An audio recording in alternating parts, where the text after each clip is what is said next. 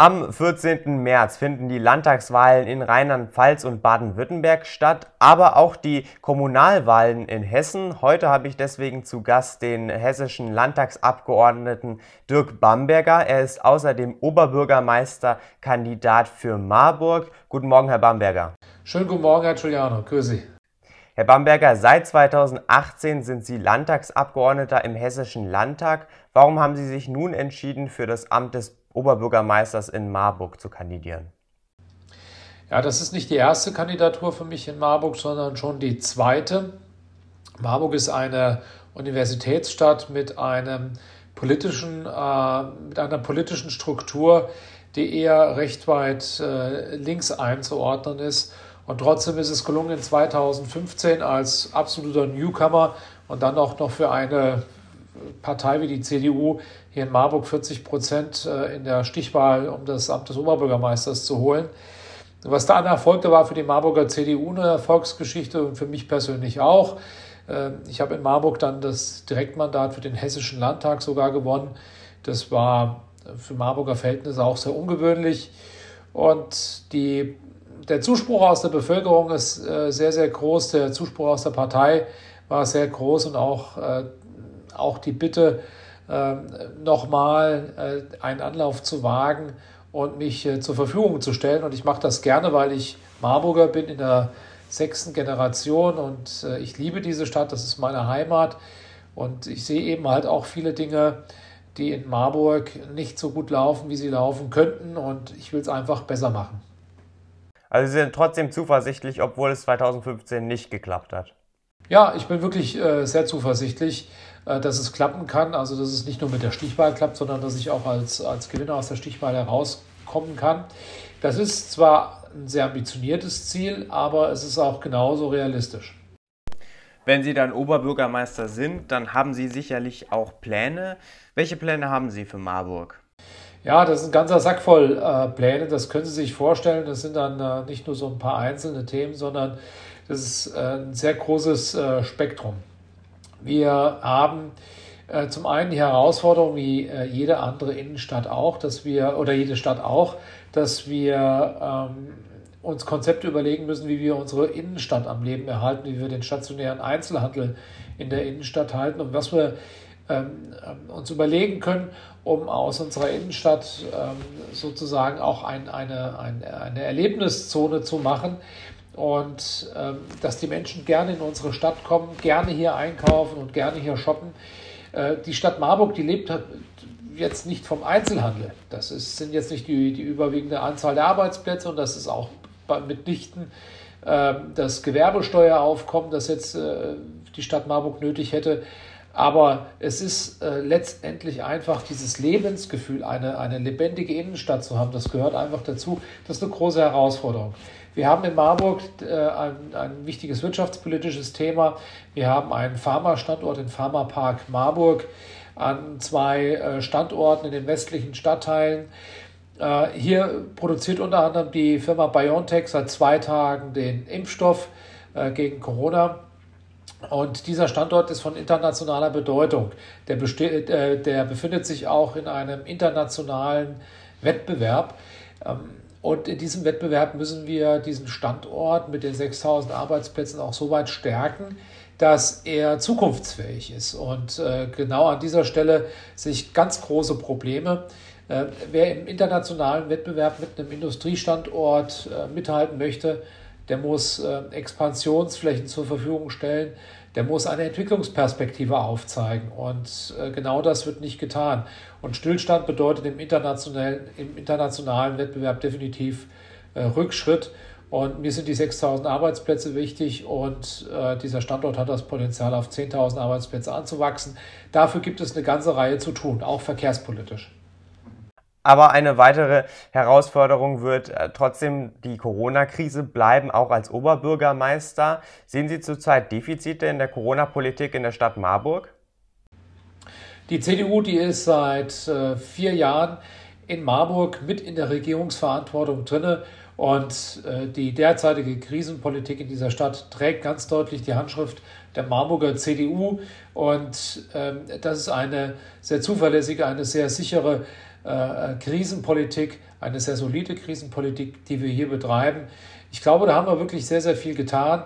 Aber, und das ist ein Punkt, der mir sehr wichtig ist, der eine oder andere politische Akteur, der nutzt diese Krise dann auch, und zwar nicht nur auf der kommunalpolitischen Ebene, da auch, das macht auch der Amtsinhaber in Marburg, sondern auch auf Landesebene für parteipolitische Profilierung. Und eine Krise, äh, Krisen sind nicht dafür da, sich parteipolitisch zu äh, profilieren, sondern Krise äh, ist eine Aufgabe und Verpflichtung für uns alle in der Politik. Und da zählt als erstes, dass wir mit, mit Kraft und Stärke durch diese Krise kommen und gemeinsam daran arbeiten, dass wir gut aus dieser Krise rauskommen. Und das ist kein Punkt, um äh, parteipolitische Ränkespiele äh, miteinander zu, zu führen. Nun muss man ja in der Corona-Krise auch einen ganz anderen Wahlkampf führen. Haben Sie für sich eine Lösung gefunden, wie Sie Wahlkampf derzeit machen? Ja, wir führen einen hybriden Wahlkampf, heißt also sowohl analog als auch digital, wobei der digitale Teil deutlich überwiegt derzeit. Ähm, es ist relativ, also es ist äh, quasi unmöglich, die äh, bekannten Canvassing-Stände äh, auf der Straße durchzuführen. Theoretisch zulässig äh, wäre es, aber unter äh, Pandemieschutzaspekten können wir das weder den, den Passanten zumuten noch unseren eigenen Leuten. Deswegen haben wir uns ähm, intensive Gedanken darüber gemacht, was können wir stattdessen machen. Wir konnten auch, können auch keine großen Veranstaltungen anbieten, in denen dann die, die Redner aus, aus Berlin oder Brüssel äh, auf, auf großen Bühnen stehen und das Publikum zu uns strömt. Wir können auch nicht äh, den klassischen Haustürwahlkampf machen, den ich so unheimlich liebe. Der macht mir so wirklich große Freude, mit den Menschen direkt vor Ort ins Gespräch zu kommen. Wir machen einen Haustürwahlkampf light. Bedeutet, dass wir sichtbar von Haus zu Haus gehen und unsere Flyer einwerfen. Ich mit dabei, ganz prominent. Und das, das, das, das äh, Werbefahrzeug, was wir haben, begleitet uns, damit das gesehen wird, aber das ist halt kein Haustürwahlkampf. Also müssen, haben wir nur noch die Möglichkeit, die Leute digital zu erreichen. Und das machen wir seit jetzt vier Wochen sehr erfolgreich, kann man wirklich sagen. Am Anfang habe ich gedacht, Mensch, nehmen wir uns da nicht zu viel vor und äh, muss sagen, nein, ganz im Gegenteil, das Feedback, das ist unglaublich positiv. Und zwar äh, gibt es zwei Livestreams, jeden Tag, von Montag bis Freitag von uns. Ähm, morgens bei mir am Kaffeetisch äh, mit einer Zeitung in der Hand, einer Tasse Kaffee. Heute Morgen war es die Tasse Tee, weil ich doch arg erkältet bin aktuell. Und ähm, dann wird zehn Minuten über die aktuellsten Neuigkeiten geplaudert. Es gibt die äh, Zahlen vom RKI und zum Schluss äh, wird es nochmal ein bisschen humoristisch, indem ich den Fun Fact des Tages erzähle. Das kommt bei den Leuten gut an, die Resonanz ist sehr gut. Das läuft äh, in Facebook und in Instagram und das Feedback ist ausgesprochen positiv. Äh, die Bürgerinnen und Bürger, die interagieren mit mir und äh, wir erreichen mit diesem Livestream täglich zwischen 1000 und 3000 Leuten. Morgens 10 Minuten, 10 vor 9. Also wirklich äh, sehr positiv.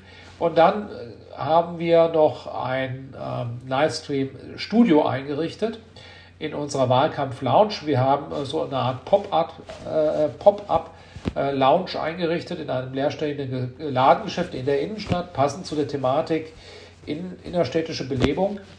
Ähm, haben äh, dort, also wie gesagt, eine Lounge eingerichtet mit einem kleinen äh, Livestream-Studio und dort wird täglich von 15 bis 15.20 Uhr ebenfalls ein Sendeformat zur Verfügung gestellt. Entweder der Lounge Talk äh, zu unterschiedlichen Themenschwerpunkten. Manchmal bin ich dabei, manchmal bin ich nicht dabei, manchmal moderiere ich an, manchmal moderiere ich das komplett. Oder auch die Kulturlounge jeden Dienstag mit der neuen literarischen Gesellschaft aus Marburg. Das ist dann schon Lyrik, äh, die, die mitunter auch etwas schwere Kost mitbringt, aber auch das findet tatsächlich Zuspruch. Und äh, mit diesem Format erreichen wir äh, über die Tage dann, wir, stellen das ja fest, wie viele Leute gucken sich das an und vor allen Dingen, wie lange bleiben die da drinnen. Das ist ja das Entscheidende. Und tatsächlich, wir erreichen äh, 3.000, 4.000 Leute äh, pro Livestream aus, der, aus unserer Lounge. Und das ist wesentlich mehr, als wir im Straßenwahlkampf jemals äh, erreichen würden. Das ist wesentlich mehr, als wir bei unseren großen Veranstaltungen erreichen würden. Äh, bei unseren großen Veranstaltungen, so ehrlich muss man ja auch sein. Also 80 bis 90 Prozent der Leute, die da hinkommen, sind unsere eigenen Leute und dann kommen nochmal 10 oder 20 Prozent ähm, ähm, externe dazu. Und hier erreichen wir wirklich Leute, die mit Parteipolitik gar nichts am Hut haben. Viele äh, äh kenne ich auch irgendwoher. Dann, man kennt die Namen der User, die dann gerade auch mit im Livestream äh, sind und dann auch kommentieren. Die haben alle mit der CDU gar nichts am Hut, aber die interessieren sich super dafür, was ich da erzähle.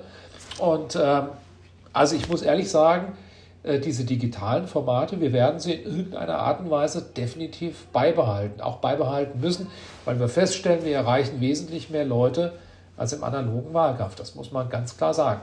Das hört sich fast so an, als würden Sie den digitalen Wahlkampf lieber mögen als den normalen. Nein, weil der persönliche Kontakt ist mir unheimlich wichtig. Ähm, der fehlt mir wirklich. Aber von der, von der Effizienz her äh, ist der digitale Wahlkampf auf jeden Fall ein Must-Have, auch in der Zukunft, auch in Nicht-Pandemie-Zeiten, äh, kann aber den persönlichen Kontakt natürlich nie ersetzen. Also es muss beides sein. Und äh, ich habe das an verschiedenen Stellen auch mehrfach deutlich gemacht. Äh, die CDU, die hat gerade in den letzten Wochen bewiesen, äh, dass sie im digitalen Zeitalter angekommen ist. Sie hat einen, einen Bundesparteitag präsentiert im digitalen Format à la Bonheur. Also äh, das war wirklich großartig. Äh, das war, das war innovativ, das war in die Zukunft gerichtet, das war Fortschritt. Das haben, müssen uns alle anderen Parteien erst nochmal nachmachen in dieser Form. Und ich sehe das bei vielen äh, Gliederungen der CDU, bei vielen äh, äh, Gemeindeverbänden und Stadtverbänden, dass sie sich auch digital wesentlich stärker positionieren und das auf eine sehr professionelle Art und Weise. Ähm, aber äh, ist es noch nicht überall angekommen und ich äh, sage unseren Leuten immer, digitaler Wahlkampf ist nicht, ich mache mal einen Post in Facebook und dann wird er dreimal geteilt. Das ist nicht digitaler Wahlkampf. Digitaler Wahlkampf ist wesentlich mehr, erfordert eine klare Strategie und erfordert auch äh, ein Invest in die entsprechende äh, Technik. Dann sagen Sie uns zum Schluss nochmal möglichst in einem Satz, warum die Marburgerinnen und Marburger Sie am 14. März wählen sollten. Ich bin Marburger mit Leib und Seele. Ich liebe diese Stadt. Ich kenne diese Stadt. Ich kenne diese Stadt aus ehrenamtlichem Engagement und natürlich, weil ich schon immer hier lebe. Und ich weiß, woran es hier in dieser Stadt mangelt. Ich weiß, wo was zu tun ist. Und ich weiß, wo man anpacken muss. Und ich bin bereit, auch tatsächlich anzupacken. Herr Bamberger, ich wünsche Ihnen viel Erfolg für die Kommunalwahl und danke Ihnen für das Gespräch. Ich danke Ihnen, Herr Giuliano.